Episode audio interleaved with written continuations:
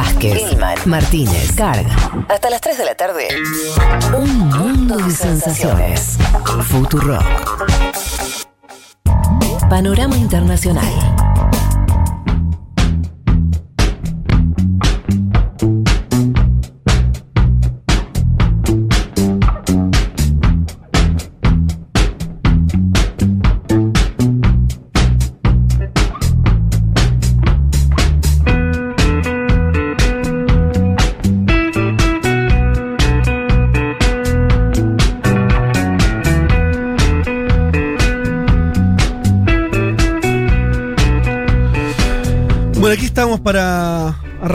Con eh, algunas noticias. Yo les decía, eh, hoy se está votando en México una consulta po- popular.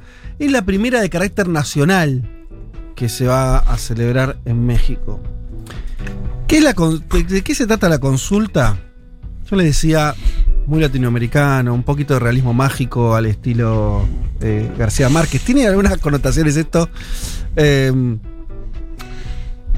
Eh, en principio es un deseo, eh, o era parte de, de lo que venían prometiendo este, Manuel López Obrador, el partido Morena, de no dejar impune lo- la, la corrupción de toda la etapa neoliberal previa, ¿no? Eh, eh, Salinas de Gortari, que gobernó en los 90, Cedillo también, eh, Fox en los 2000, Calderón, Peña Nieto, bueno, todo El lo- PRIAN, ¿no? Como le dice él, el PRIAN. Claro, todos los gobiernos del PRI y del PAN de las últimas décadas. En principio, López Obrador había propuesto preguntar de manera concreta a la gente eh, si había que impulsar, ¿sí?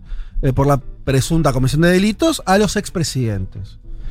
Em, claro, cuando en octubre del año pasado se sometió a la constitucionalidad de esa consulta, la Corte Suprema dijo no podés poner nombres propios, lo cual tiene algún sentido, porque decir, bueno, te paré, le preguntarle a la gente, ahora vamos a entrar en, las otras cosas medio raras, pero eh, preguntarle a la gente si podés, este, mm, eh, ¿cómo es este? Investigar a tal o cual en términos personales, bueno, es un poco, es un poco extraño.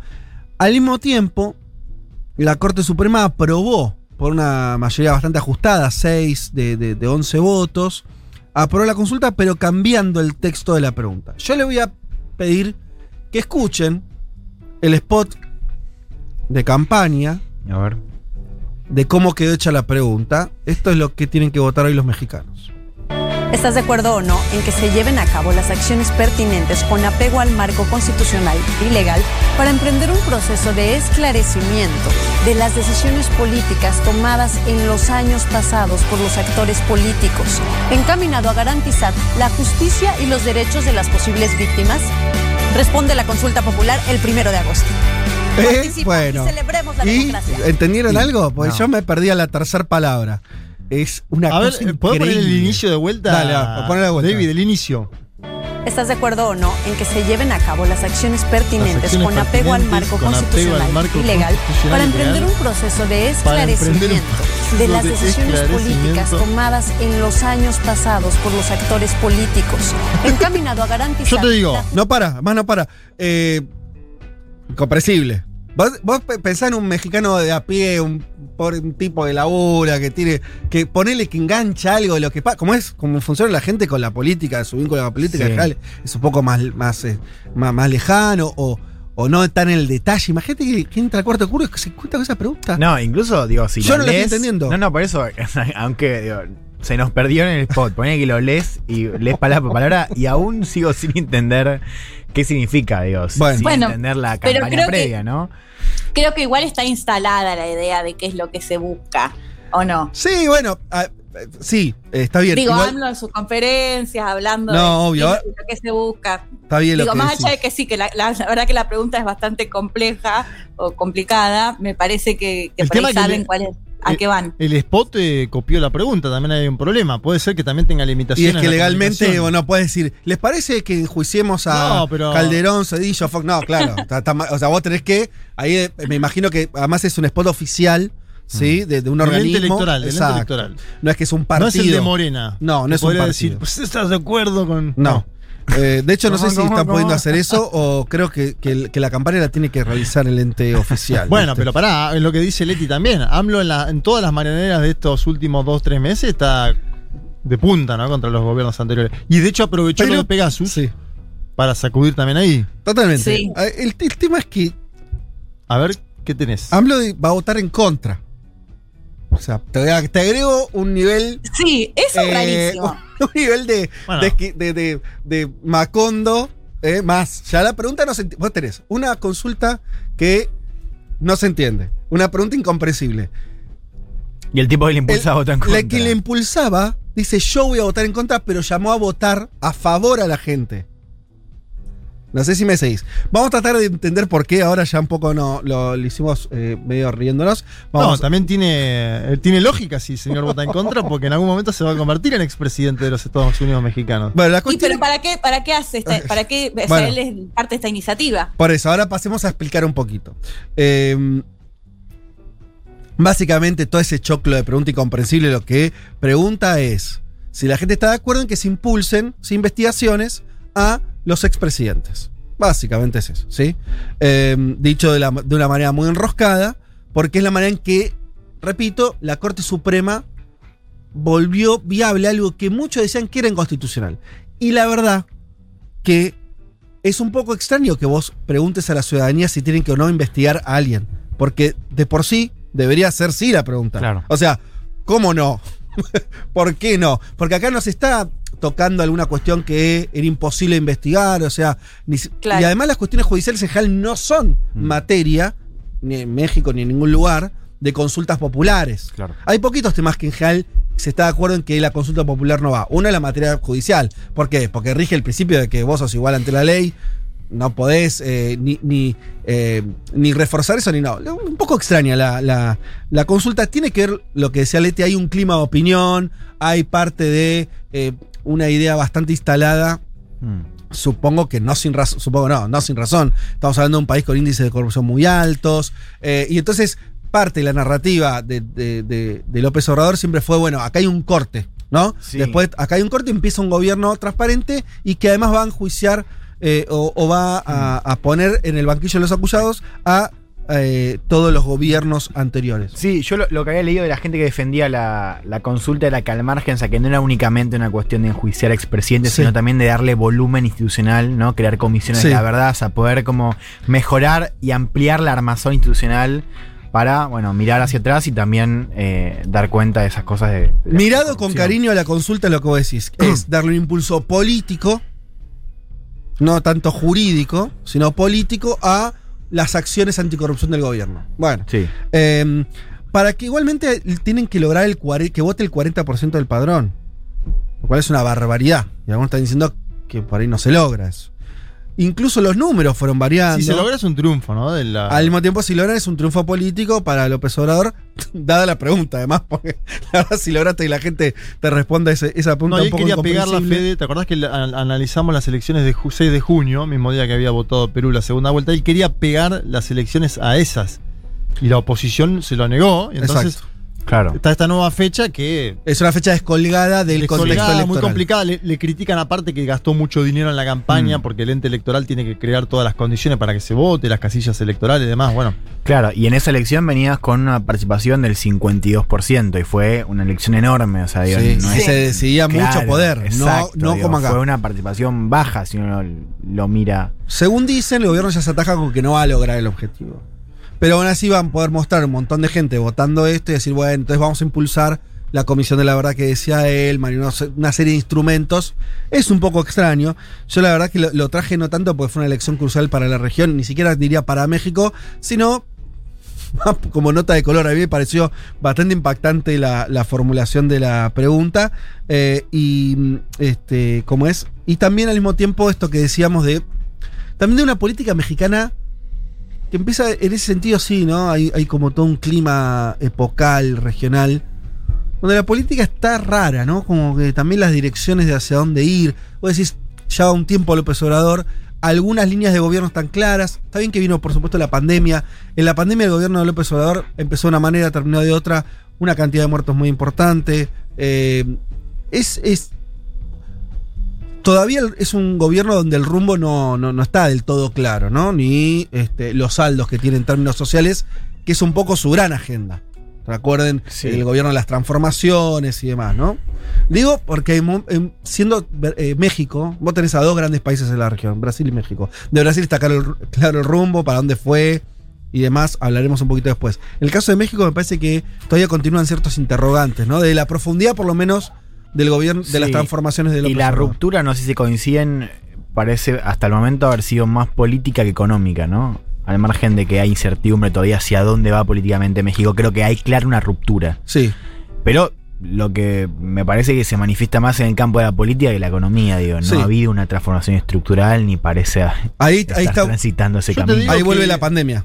También, Sí, ¿no? Como, lo- tomaría- como situación. Ma- Sí. Matizaría algo y diría que lo veo muy activo, AMLO. ¿No? Si vos me preguntás qué presidente hoy está activo en América Latina y el Caribe, te- no sé, podemos nombrar tres o cuatro. Con inicia activo con iniciativa política. te Es lo que dice. Elman igual. Bueno, no, se separa lo que dice No, él. En la- políticos. Él dice sí. en, la, en la- en la política estricta, y es cierto, en la política interna, en el cuestionamiento al pasado, pero en política externa también el tipo está. Sí, sí. con- No, es que por eso, a lo que voy, o sea, el punto es que eh, eh, uno lo ve en el campo de la política, ¿no? Lo que no lo veo, lo- donde no lo veo es en el campo de la economía, digo, esa, ese impulso más de transformación que está presente cada vez que AMLO habla. Claro, ¿no? pero ningún, la- en ningún país latinoamericano había un cambio en la economía, en la matriz productiva en los últimos años, producto de la pandemia. Totalmente de acuerdo. No solamente la pandemia, O pero sea, digo, tocó llegar a La pandemia y, y hay un rumbo Sí. que no está claro para dónde ir tampoco, ¿ah? De parte de los gobiernos progresistas, digo, yo sumaría ese dato. Bueno, Todavía no está muy claro bueno. Y la yo sumo agenda que más. O sea, Sí. el- la crítica con México, desde un ángulo regional, no solamente en la pandemia, no solamente por la- el costo sanitario que hubo, sino también porque en términos de esfuerzos fiscales, México estuvo muy por detrás de otros países de América Latina en términos de ayudas económicas destinadas a poblaciones de menores recursos. Para, digo, dato de pandemia, un, un estado que no ha hecho un esfuerzo que sí hicieron otros países respecto a ayudar. Sí, la Argentina, por el caso. Exacto. Totalmente. Bueno, por eso, por eso me parece que interesante, porque estamos hablando de un país recontra importante. ¿No? Eh, por tamaño, por peso específico, por, por peso eh, internacional, como marcabas vos, Juanma. Por todo eso me parece que, que es un. Y, y que incluso, esto que vos también señalás, que también es una, algo que hay que dejar la puerta abierta. En los anteriores gobiernos. No había una política hacia Latinoamérica tan fuerte como la que tiene AMLO. No, claro. cercanía política. Y eso hay que ver después si, si redunda en, en cuestiones concretas o queda en un plano más discursivo. Pero hay toda una cosa ahí, ¿no? De, de- de mirar más a la región que los anteriores gobiernos. Veremos ahí. Yo insisto, la de la pandemia no es una. no es solamente como poner un marco. Eh, no, estoy seguro que lo vamos a ver con el correr de los años. No tenemos ni el 10% de, de la de conciencia de lo que significó o significa estar atravesando esto de los cambios gruesos que no estamos, que seguramente están ocurriendo y no vemos, de las limitaciones. Solamente marca una cosa. Todavía hacemos comparaciones de las secuelas que está dejando la pandemia con datos que están pésimos. Va a ser lo que va a Sí. esto en un año. Van a ser otras las realidades, otros los rankings. Eh, porque es un sacudón. Y para países con estatalidades tan flojas como los nuestros, ¿cuántos, cuántos mexicanos murieron de pandemia? No sabemos. Esa es la única realidad. Se estipula un poco. Argentina en ese senti- ese sentido tiene otra tradición, como otros países, como mismo Chile, Uruguay. Pero eh, países como Brasil, como México, lo que pasó con la pandemia, eso que vamos a saber, me parece, en cinco años. Es, es mi impresión. Pero bueno. Fede, y con respecto, perdón, un- una cosita más. Con respecto a esto que decías de las miradas de los mandatarios mexicanos anteriores que nunca miraban a Latinoamérica, me parece que eso con AMLO está muy claro. De hecho, lo del golpe de Estado y el haber recibido a Evo Morales, me parece que sin duda fue un cambio. De hecho, hizo muchísimo más que otros países que por ahí ya formaban parte de, o, o que siempre fue, tuvieron la mirada más eh, en Latinoamérica que en Estados Unidos, como pasaba con México. Me parece interesante lo que puede llegar a pasar con la CELAC ahora cuando la suma finalmente Argentina también, que se busca por ahí quizás eh, en el tema más económico con los países de Centroamérica, con México, con Sudamérica. Me parece que puede ser interesante lo que puede llegar a pasar ahí también. Totalmente de acuerdo. Eh, pasamos a, hablar un poquito entonces de, de pandemia, y sobre todo de la. Bueno, algo que va a retomar seguramente Elman cuando hablemos de Estados Unidos. Pero bueno, obviamente que, venía la cuestión de la variante Delta pegando fuerte en Europa y demás. Cuando el Centro para el Control y Prevención de Enfermedades, el, CDC de Estados Unidos, dijeron lo que voy a decir a continuación, como que lo terminó de poner en otro lugar. El análisis detallado de la propagación de los casos mostró, dice, eh, que las personas infectadas con Delta portan enormes cantidades de virus en la nariz y garganta, independientemente del estado de vacunación. Algunos discuten esta afirmación, esto digo. Y, el- y- y los CDCs eh, metieron la pata con la cuestión de las máscaras, ¿se acuerdan? O sea, Mm. no, bien, no, no es, ah, lo está diciendo eh, eh, una palabra totalmente este, validada, pero obviamente que esto metió miedo. Eh, Y aparte le, lo validó el doctor Fauci, ¿no?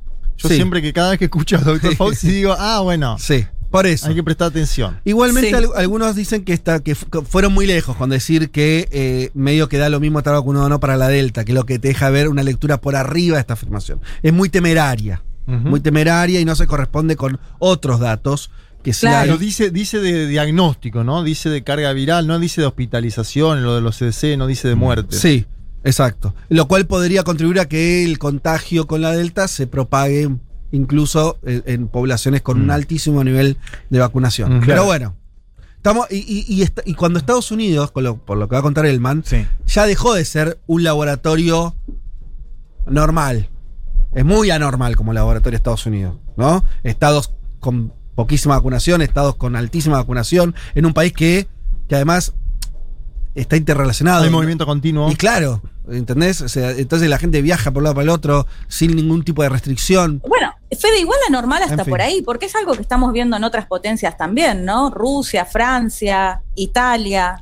Digo, que empieza a pasar esto de que hay un altísimo porcentaje de gente que no se quiere vacunar. Sí, no con los números de Estados Unidos. Eh, bueno, lo de Rusia es un caso, me, me queda lejos, no, no sé bien ahí cómo viene la información con eso, pero si vos comparás con Europa, los Estados Unidos está un, un pisito arriba y además Mm. la regionalización de los no vacunados. Yo creo que lo que cambia ahí Pero es, bueno, es, pero es sí. verdad, es cierto como dice Leti que tenés un escepticismo bastante Mm. alto en, en varios casos.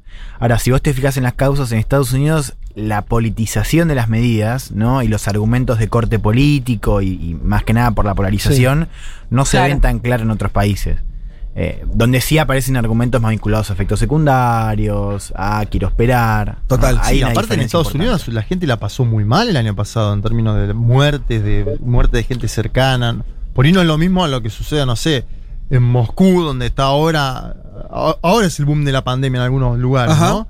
No, no el año Sí. pasado. En, los Sí. Estados Unidos fue el año pasado el boom. Sí, sí, yo, yo solamente marcaba que eh, hace un, por ahí hace unos meses, hace un año, eh, o hasta hace unos meses también, se miraba a Estados Unidos como tenían la vacuna antes que nadie, eh, una cantidad de recursos, entonces era sí, el como, modelo bueno, Biden, ¿no? El modelo Biden. yo diría que con las cosas que vamos a ver, hablar con, con Elman, para mí deja de ser algo en lo cual mirar el mañana, eso quiere decir, ¿no? Pero es verdad también lo que dice Leti, que no, es exclusivo de, de Estados Unidos los problemas con las vacunas. Quería venir mucho más cerca, quería venir a Paraguay, donde el Ministerio de Salud tuiteó directamente, variante Delta con transmisión comunitaria en Asunción y Central. Los seis casos detectados en el país fueron investigados, ninguno cuenta con antecedentes de viaje. Distinto a lo que pasa en Argentina, que todavía cuando vemos la cuestión Delta, si bien va, ya sabemos que va a circular comunitariamente más tarde, más temprano, pero están pudiendo ser rastreados. Acá El acaban mal de aparecer dato- dos en Cava sin viaje. Sin viaje, bueno. Ayer fue igual. O- eh, el, por eso, acá tenemos, pero te voy a dar el, el segundo dato de Paraguay que es tremendo. 25% de la, de la población vacunada. ¿No? O sea, yo Poco. Sería- y, y- y se diferencia a Uruguay, donde tenés una vacunación mucho más alta. Altísima. Entonces, ojo con Paraguay, porque se te suman los dos fantasmas.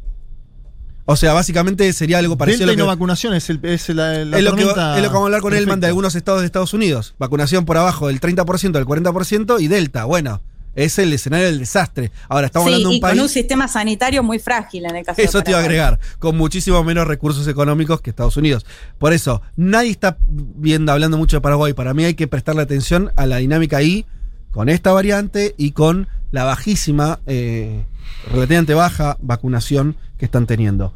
Último tema, eh, iba a decir algo más de vacunación, porque claro, el 25 a nosotros nos suena muy bajo.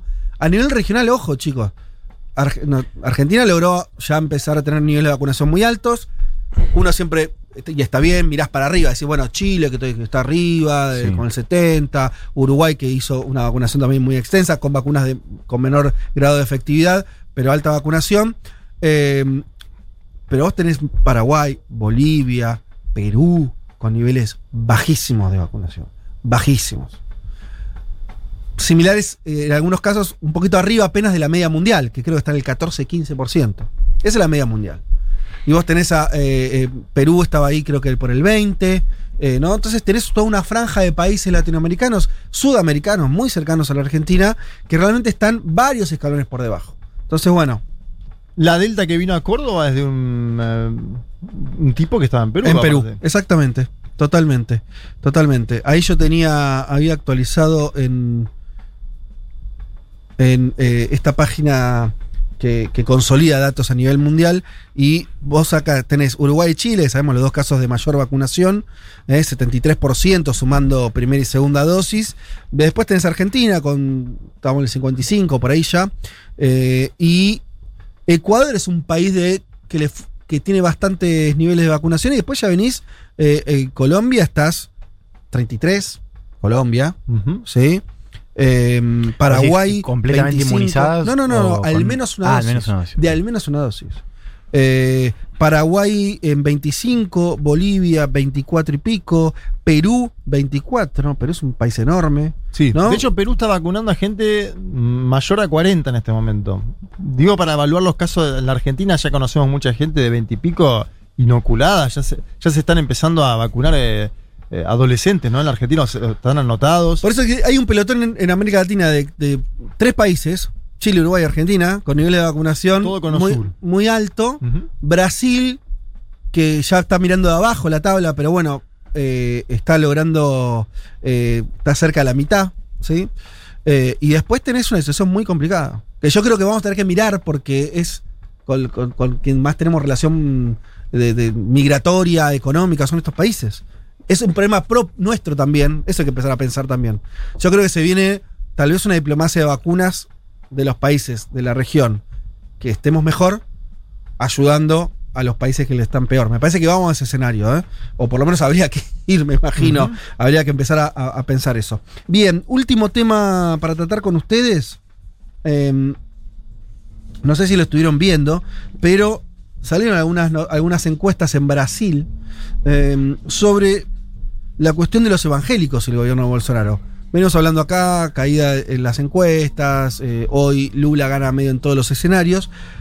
El último reducto que le queda a Bolsonaro núcleo duro son los evangélicos. Sabemos, les ayudó a ganar eh, claramente 70% del voto evangélico.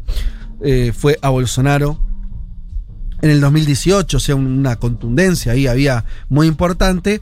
Salió, este, salieron algunas encuestas mostrando que esto empezaría a eh, perforarse, ¿sí? Como siempre, los números las encuestas hay que mirarlo con, eh, con cierta distancia, pero tampoco sorprende que en un marco de mucha descomposición, de, de- de un Bolsonaro que está teniendo problemas para, para recuperar popularidad, también perfore en ese electorado. Lo que me interesaba contarles era que sobre esto, claro, todos están viendo esta, esta dinámica, y antes que todos Lula, ¿sí? Que eh, en el perfil de Twitter escribió, por ejemplo, hace no mucho, Dios estuvo a todo momento en las cosas que he vivido, incluso en mi prisión. No es que sea particularmente religioso Lula, pero me parece que está mostrando, ¿no? Como diciendo, bueno, hay, hay un electorado al cual se le puede hablar. Y hay que hablarle en términos de ese electorado, ¿no? Porque los evangélicos además tienen otra ca- característica, a diferencia de otras, por descripciones religiosas, es que son muy religiosos. No, es, un. Es muy activo su pertenencia al mundo este, religioso. Entonces, ahí hay una cosa importante. Incluso algo más de. No sé si lo vieron eso, me, me resultó interesante. Más de muñeca política más fina todavía. En junio, Lula mantuvo un encuentro que no se hizo público con Manuel Ferreira, que es el capo de la Asamblea de Dios, eh, una de las, porque hay 50 denominaciones. eh, se juntó con, incluso la llevó a Glacy Hoffman, a priori alguien, una figura no muy vinculada ¿no? al mundo evangélico, si querés más el mundo progresista del partido, del PT. Sí, la izquierda del PT. Claro. Eh, y según esto, según trascendidos, insisto, la reunión no se hizo pública, hubo un tanteo incluso para ver si la fórmula Colula no se hace con un evangélico. Se le habría tirado en esa reunión eh, a, a Manuel Ferreira, quien, quien le respondió, tiene 89 años el señor. Le dijo, no, yo ya, yo ya estoy, no, no, yo no voy a ser candidato.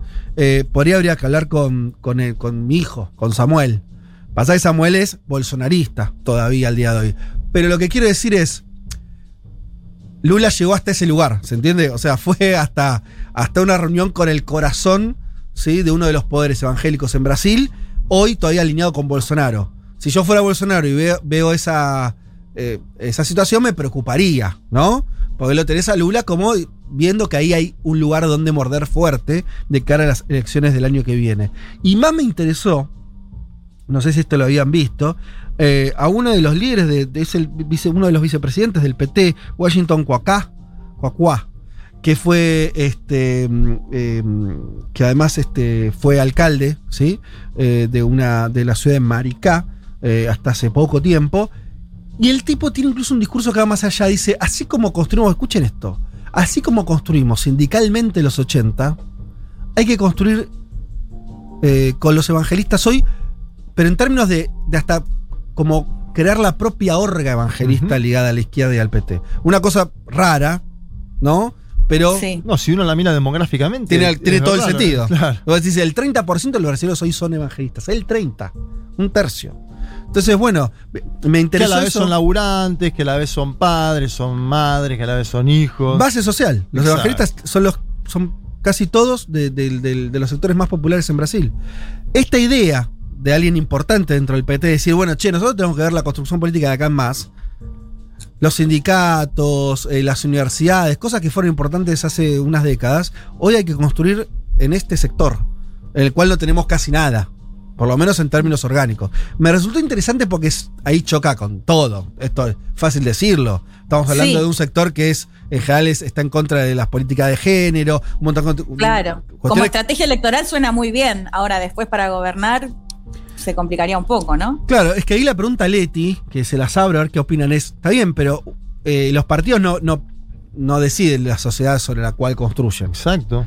Sí. Frente a eso vos podés tener una, re- una reacción de decir, esto yo no tiene nada que ver ¿Lo conmigo, me voy. y trabajo o no lo.? Sí. O me desligo. A mí me suena que, que- que el- si el PT quiere seguir siendo un partido de mayorías y popular, es el partido, esto lo hemos dicho muchas veces, el partido más, de izquierda más grande de Occidente, y bueno, va a tener que hacer cosas ahí. Ujú. No Claro. sé qué va a hacer, no sé cómo lo va a mixturar. Lo unía incluso, esto estoy yendo un poquito lejos, casi en forma provocativa.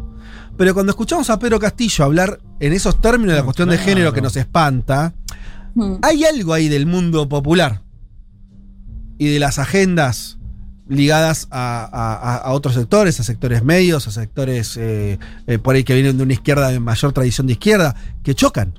Ahora, frente a eso, eh, está bien, chocan. Eso, eso sí puede significar muchas cosas.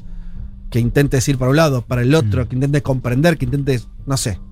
Pero lo que digo es que el problema está ahí, me parece que el problema decía, está... el otro día presente. Julia Mengolini en Seguro, ¿no? le mencionaba, porque el- se dio el debate de Castillo, ¿no? Debate, obviamente, una charla, una conversación. Y yo tengo la visión de que los grandes avances de libertades individuales que tienen que ver con el género, con, con los derechos, se dieron en el sur del continente. Como vos bien decías, Fede, esos países, digamos, en Chile se está debatiendo ahora el matrimonio igualitario, en la Argentina se logró, en Uruguay se logró. En los demás países es un debate un poco más periférico, si se quiere, y tenemos que comprenderlo así. O sea, hay sectores que luchan y pujan por aumentar esas demandas, pero en general no se han transitado esos debates. Eh, y esa es la verdad que vive Brasil, que vive Venezuela. Venezuela con un proceso que quería avanzar, ¿no? En términos de. Sí, no tiene aborto, no tiene Bueno. matrimonio igualitario, ahí- nada. y cómo influyen la- el- el- las iglesias diversas Muy fuertemente. muy fuertemente. Los votos mismos evangélicos que era lo que buscaba en su momento Chávez, lo que buscará ahora Nicolás Maduro, no sé cómo será el tema ya en este momento, porque me perdí en ese esquema, pero lo que te digo Sí, es, sí, eh, en muchos países de América Latina está esa misma discusión. totalmente. Eh, A mí me parece interesante, me parece que también eh, es eso, es algo que va a venir, eso te guste más o menos. Y cuando digo que va a venir es, tal vez, para no ser pesimista necesariamente, vos nombrabas que en Perú eh, Castillo contó un discurso, y más allá de Castillo, hay otros que salieron, bueno, el que va a ser primer ministro con un discurso horripilante en términos de esa agenda, eh, conviviendo el mismo gobierno con sectores que plantean exactamente lo contrario. Me parece interesante, me parece que, que es una dinámica que tal vez vamos a ver repetida. Tal vez en Brasil, gobierno de Lula, próximo gobierno de Lula, podemos suponer que esa agenda va a estar en discusión, va a ser parte de las tensiones internas de ese Lo, gobierno. lo que digo también en Argentina fue parte de la discusión en su momento, hace no mucho. ¿eh? Cristina se llevó de senadora de viaje para que no votaran eh, Sí. eh, el tema del matrimonio igualitario en su momento, hace 10 años. Sí, y, pero igual me parece que la realidad argentina, como la uruguaya, si lo- lo- eh, por ejemplo el movimiento evangélico crece, no tiene la fuerza que tiene países. Exacto, totalmente de acuerdo. Estamos hablando de países que sí se diferencian, sociológicamente hablando. Totalmente. Otra, otro terreno, otra cancha. Pero bueno, ah, eh, quería compartir estas cosas con ustedes. Hasta acá entonces el panorama de noticias. Ya venimos. Un mundo de sensaciones. El programa que escucha Manuel López Obrador para sentirse más lejos de Estados Unidos y más cerca de América Latina.